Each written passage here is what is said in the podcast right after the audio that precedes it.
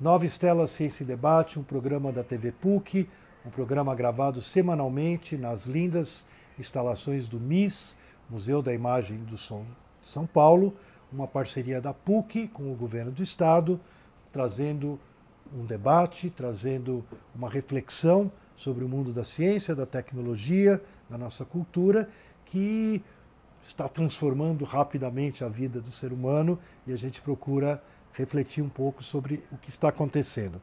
Além do Nova Estela Ciência e Debate, nós também temos, como nosso telespectador já conhece, o Nova Estela Ex Libris. Afinal, eu assumi a editora da PUC e tenho que puxar um pouquinho para os livros. Né? Hoje nós vamos entrevistar uma autora que lançou há pouco tempo um livro muito importante, é a querida Daniela Levi. Né? Ela é doutoranda em História pela Universidade de São Paulo. Ela tem a honra de ser orientada pela Anita Novinsky, uma das nossas mestras mais uh, eruditas daqui de São Paulo, do Brasil, do mundo.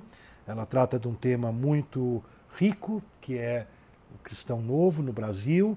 Né? Eu soube agora com ela que ela vai focar no, no Minas Gerais, grande surpresa, né? Há mineiros que falam que não existia cristão novos em Minas. Parabéns, Daniela. Ela é autora então do livro que eu já vou mostrar para vocês, de Recife a Manhattan, os judeus na formação de Nova York. Ela é coautora junto com a Anitta e com a. Com a Lina e com a Ineida. Lina Gorenstein e Ineida Ribeiro. Muito bem. Os, ju os judeus que construíram o Brasil. Brasil. Ela publicou diversos artigos sobre a Inquisição, cristãos novos e antissemitismo no Brasil e no exterior, Estados Unidos, Israel. É historiadora do Centro de Pesquisa Anita Novinsky da USP, professora de História e História Judaica, formada pela PUC, nossa querida PUC, mais uma, e que já fez o mestrado, daí sim na USP, e agora está terminando o doutorado. Muito boa sorte. Obrigada. Bom, Daniela, vamos lá. Você lançou esse lindíssimo livro de Recife para Manhattan, os judeus na formação de Nova York. Vamos dar um close aqui para o nosso público poder procurar. É da editora Planeta, está à venda em todos os sites, em todas as livrarias boas do ramo. E vamos hoje aqui, no Nova Estela Ex Libris, explorar um pouquinho o que você colocou nesse livro. Eu já te adianto aí que eu sou apaixonado por esse tema.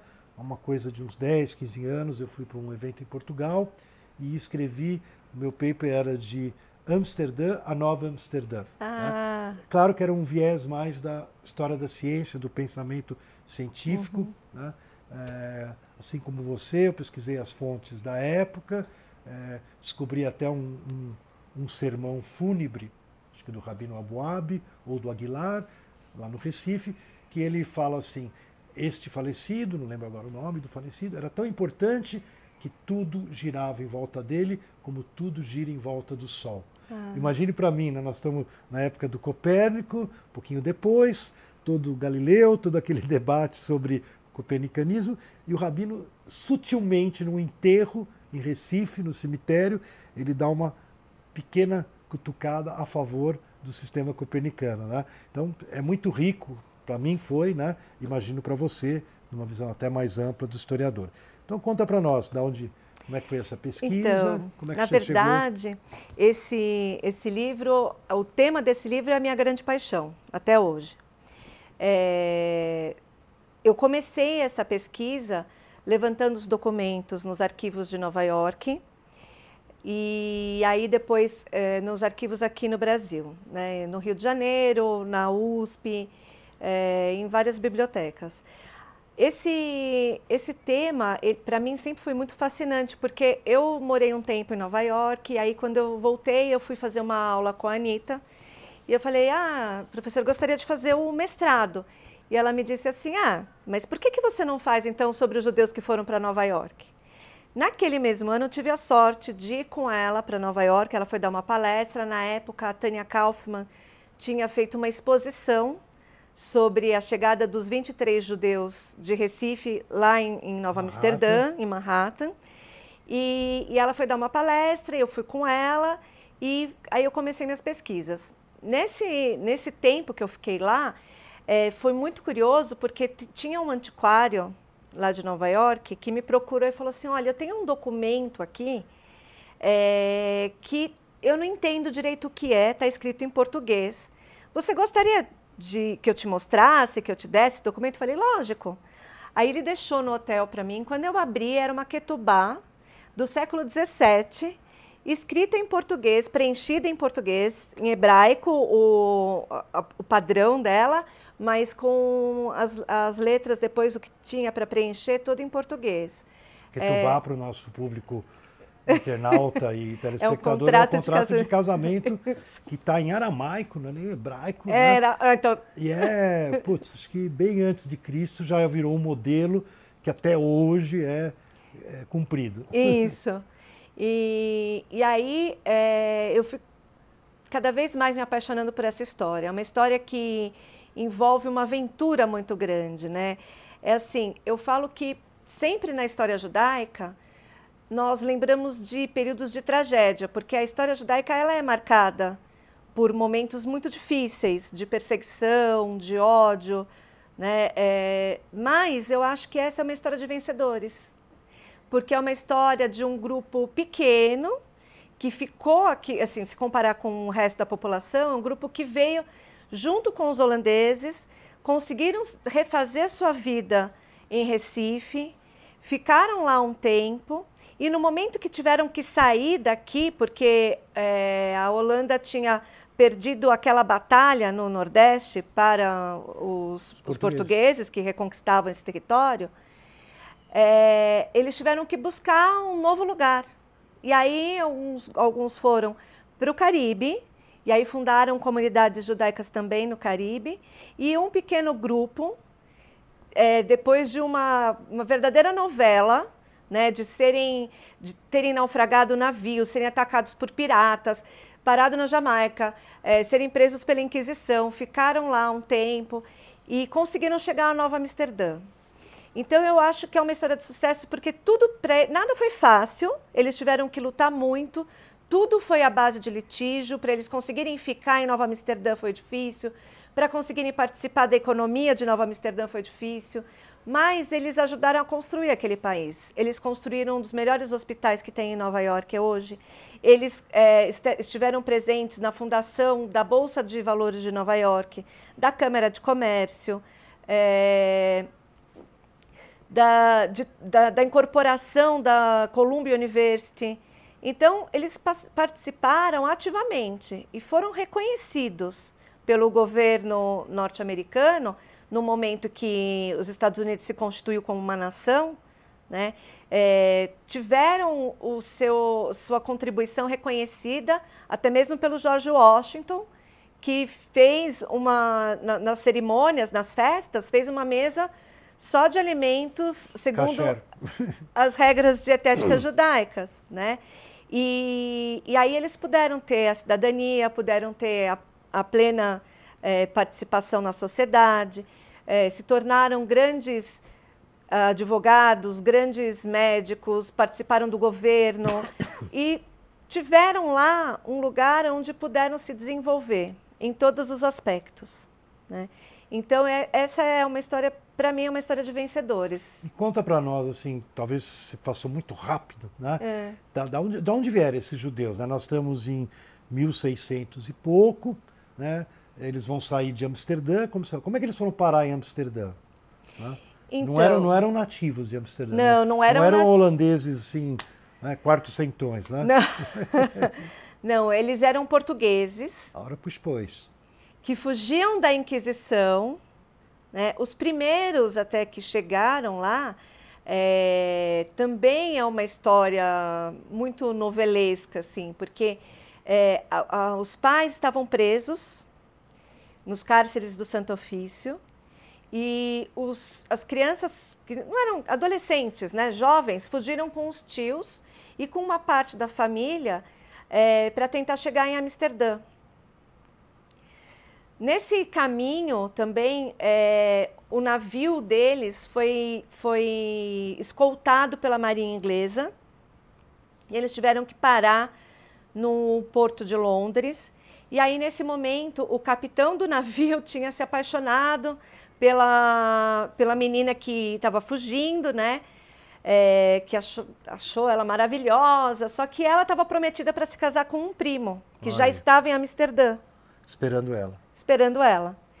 e aí, é, ele era, esse capitão, ele era da nobreza inglesa, e ele pediu licença para a rainha, para que a rainha é, abençoasse o casamento, que ela desse a permissão para que eles se casassem. E aí a, a menina pediu, ela falou assim: Olha, antes eu quero conversar com a rainha. E ela foi passear nas, na carruagem da rainha pelas ruas de Londres e conseguiu convencer a rainha da Inglaterra na época de que não, que ela deveria voltar, continuar a viagem dela e se casar com o primo em Amsterdã. Contra o capitão. Aí, contra o capitão. E aí ela foi liberada. Então, assim, é, toda essa história é uma história de superação. Né? É uma história de portugueses que, que estão tentando buscar um lugar onde que eles possam viver sem a vigilância do Santo Ofício, né, que era uma vigilância pesada, uh, num momento em que a, a Holanda abria as suas portas, porque ela tinha acabado de se declarar independente da Espanha, portanto, não teria, não teria Inquisição lá, eles poderiam viver livremente. A Holanda é, propunha uma tolerância religiosa, né? Então, é, foi uma oportunidade que abriu aos portugueses que estavam, é, aqueles que queriam manter o judaísmo, tinham muito medo de serem pegos, de serem presos, e se prendiam uma pessoa da família, os outros já sabiam que com certeza iriam ser presos também. E daí eles se estabelecem na Holanda, finalmente. E daí como é que, como é que pinta o Brasil na história? Então, eles estabelecem na Holanda. Foram conhecer o Cristo no Rio de Janeiro, né? Não tinha o Cristo. Não foram para o Rio de Janeiro. nem, nem para o Rio de Janeiro. Rio de Janeiro é, já existia já, né? Mas já, já. Secundário. Mas não é, não era, não tinha essa importância que depois se tornou a capital do Império, não era, né? A capital era Salvador. Era a Bahia, era Salvador. Nordeste. Né? Nordeste, é. Era o ouro branco, que não era coca, era açúcar. Era o açúcar, era o açúcar. exatamente. E, e aí, quando eles foram para a Holanda, é, é lógico que a, a, a, quantidade de pessoas chegando na Holanda não tinha trabalho para tanta gente.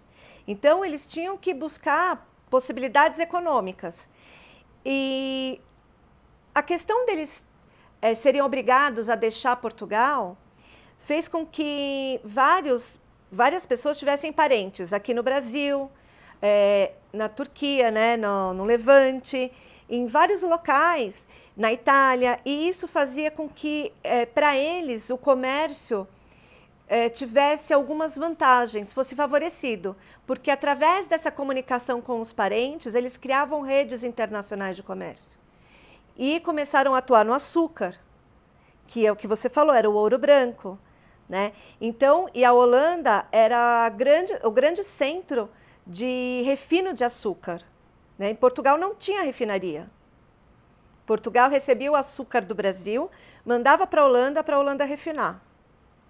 Com a União Ibérica, a Espanha, que era inimiga da Holanda, proibiu a Holanda de continuar refinando o açúcar brasileiro. E aí os holandeses que refinavam o açúcar acharam que não tinha nada mais óbvio de, do que eles virem para o Brasil para buscar esse açúcar aqui direto. Vamos invadir o Brasil. Já que a Espanha não deixa, a gente continuar trabalhando, a gente vai lá buscar. E aí, os judeus que viviam na Holanda tinham contatos no Brasil. Tinha alguns que já tinham morado no Brasil. Então, isso ajudou a Companhia das Índias Ocidentais a organizar o plano de ocupação. Na primeira vez não deu muito certo, eles ficaram só um ano aqui. E na segunda vez eles já estavam mais bem estruturados. E aí conseguiram ficar 24 anos. E nesses 24 anos que eles criam sinagoga, sinagogas, cemitério, cemitério, hospitais, instituições de caridade, é, toda uma estrutura comunitária. Inclusive é escolas. Escolas. É interessante que sinagoga eles eram poucos, mas logo já tem duas. Já né? tem duas. Que é a tradicional uh, lema judaico, né? É lógico, são duas, são opiniões diferentes. A riqueza do judaísmo é a diversidade, não é? E daí então... esse período do Recife, vamos dizer, um período é, naquela tua linha de tragédia e é. melhoria, né? Uhum. É um período de uma vida interessante. É um, é um período de uma vida próspera. Eles tinham, a Companhia das Índias Ocidentais oferecia um plano de ocupação a todos as, aqueles que quisessem é, vir para ajudar na ocupação. Então, não foram só é, judeus holandeses que vieram, vieram outras pessoas de outras nacionalidades. Vieram escoceses, é, noruegueses, vieram pessoas de vários locais para ajudar na ocupação.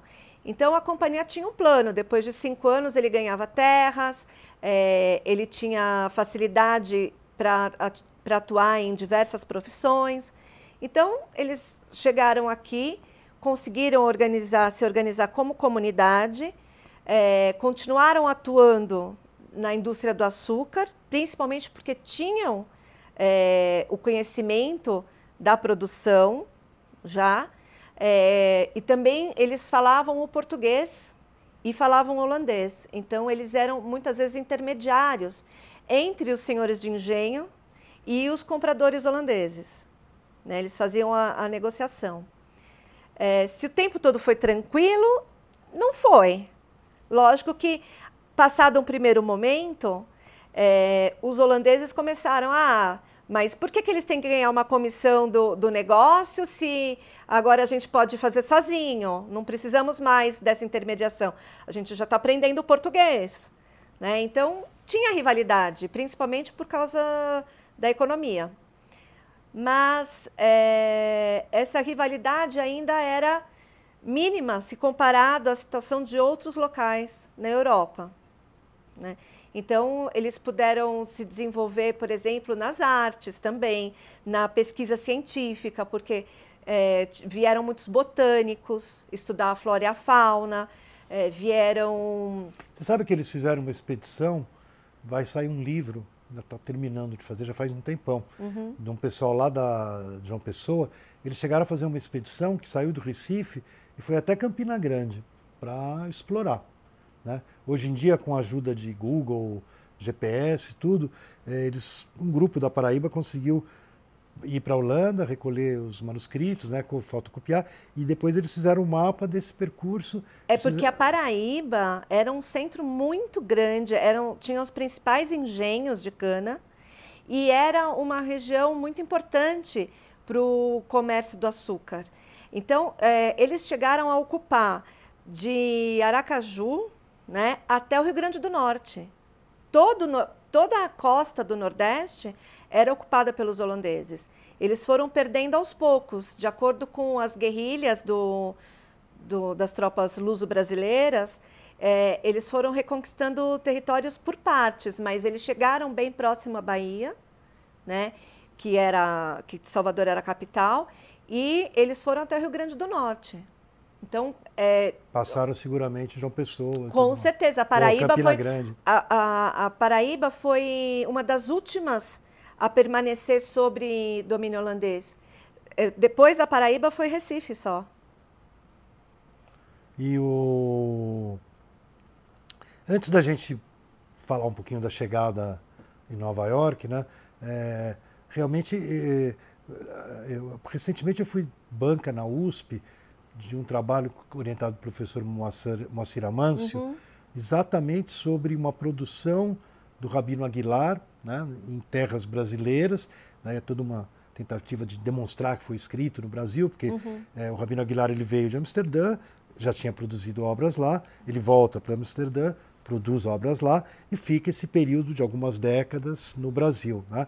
E ele tenta identificar uma obra específica, é, é uma análise de Isaías, né, uhum. né? um texto bíblico lá dos profetas que ele analisou e essas respostas a Isaías dele teriam sido feitas no Brasil e a tese quer mostrar que foi talvez um dos primeiros documentos literários escritos no Brasil, né? Uhum. É, originalmente no Brasil, né? Mas é, quer dizer é, essa vida no Recife provavelmente teve, bom, acho que em geral já era uma vida muito rica, não era? Era, era uma vida. É, culturalmente. Culturalmente muito rica, porque antes da chegada dos holandeses, Recife era uma pequena vila. porque a, a vida era praticamente é, na zona rural, por causa dos engenhos. Né? Recife era um entreposto comercial praticamente. E aí, com os holandeses, né, que têm uma vida de cidade muito intensa, é, vieram muitos pintores, que eu estava falando, os botânicos, os pintores. Então, começou a se produzir muita coisa. É, o grande Daniel de Barrios, que é um poeta judeu que morava em Amsterdã, esteve bastante aqui no Brasil. Ele escreveu vários poemas, um dos poemas em homenagem a um dos líderes da comunidade judaica, é, o Abrão Cohen. Então, é, tinha uma produção intelectual muito grande, no, no campo da, das leis até, eles estudavam as leis uh, no, na, no, campo jurídico, de medicina. É, então, tinham vários médicos também que vieram e atuaram aqui é, no Nordeste brasileiro, médicos judeus. Uh, o próprio Rabino Aboab da Fonseca, ele deixou um poema maravilhoso que foi escrito aqui sobre exatamente uh, o momento de dificuldade da luta entre as tropas holandesas e luso-brasileiras. Então, ele descreveu as dificuldades, porque a, a Recife ficou cercado, não entrava comida, é, foi um momento difícil. Né? Então, e ele descreveu linha por linha de como, como que era essa situação, como foi essa situação. Tristeza. Né? É, é, e, e ele, o Rabino Aboab e o Rafael de Aguilar eram pessoas extremamente eruditas. É. Eles eram é, grandes sábios, eles eram reco super reconhecidos em Amsterdã. O Rabino Isaac Aboab, ele era muito amigo do, de um outro rabino também de Amsterdã, Menasses é, Ben Israel, que era o chefe do rabinato e também tinha uma influência muito grande na política internacional. Foi ele que negociou o retorno dos judeus para a Inglaterra, com Oliver Cromwell na época, para que os judeus pudessem voltar a viver na Inglaterra. Deixa eu te fazer uma pergunta. Em 2004, foi comemorado 350 anos da chegada dos 23 judeus lá em Nova York.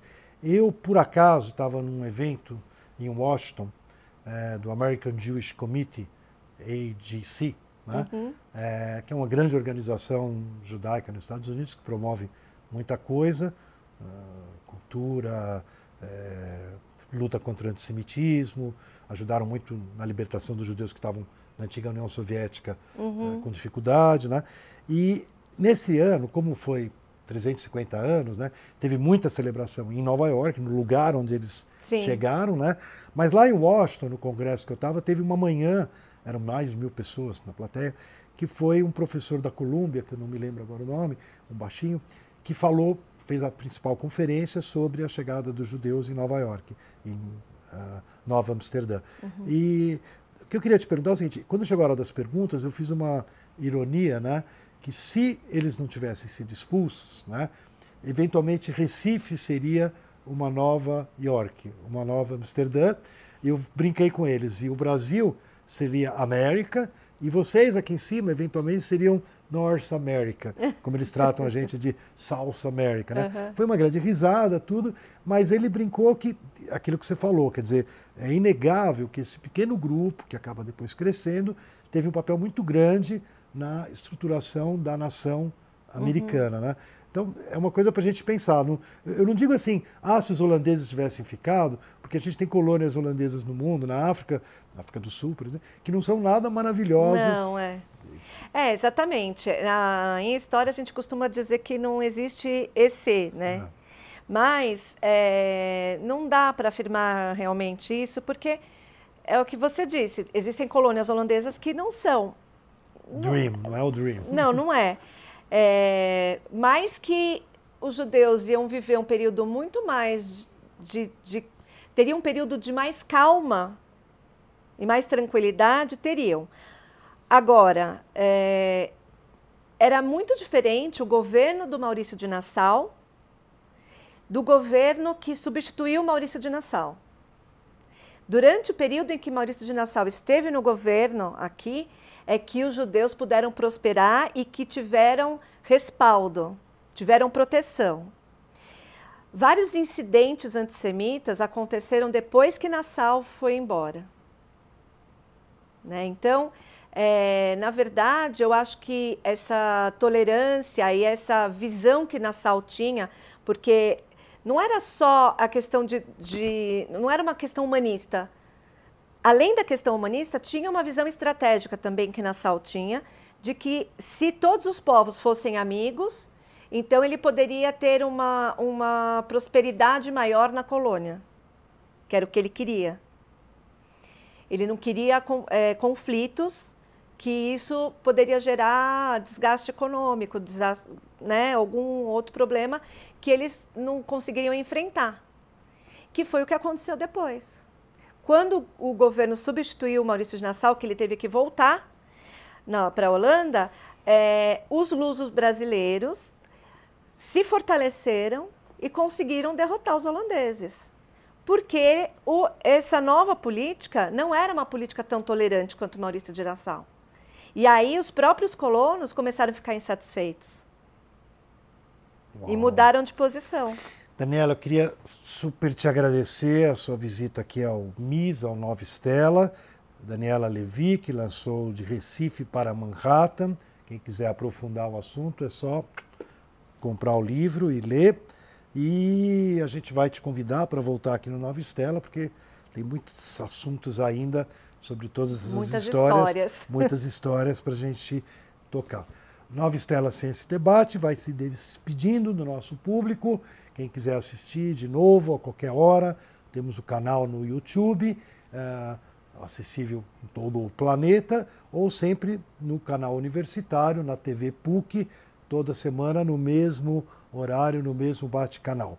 É, Nova Estela se despede, esperando que, como lá no século XVII, novas estrelas apareçam no céu e nos ajudem a ter novas ideias e horizontes.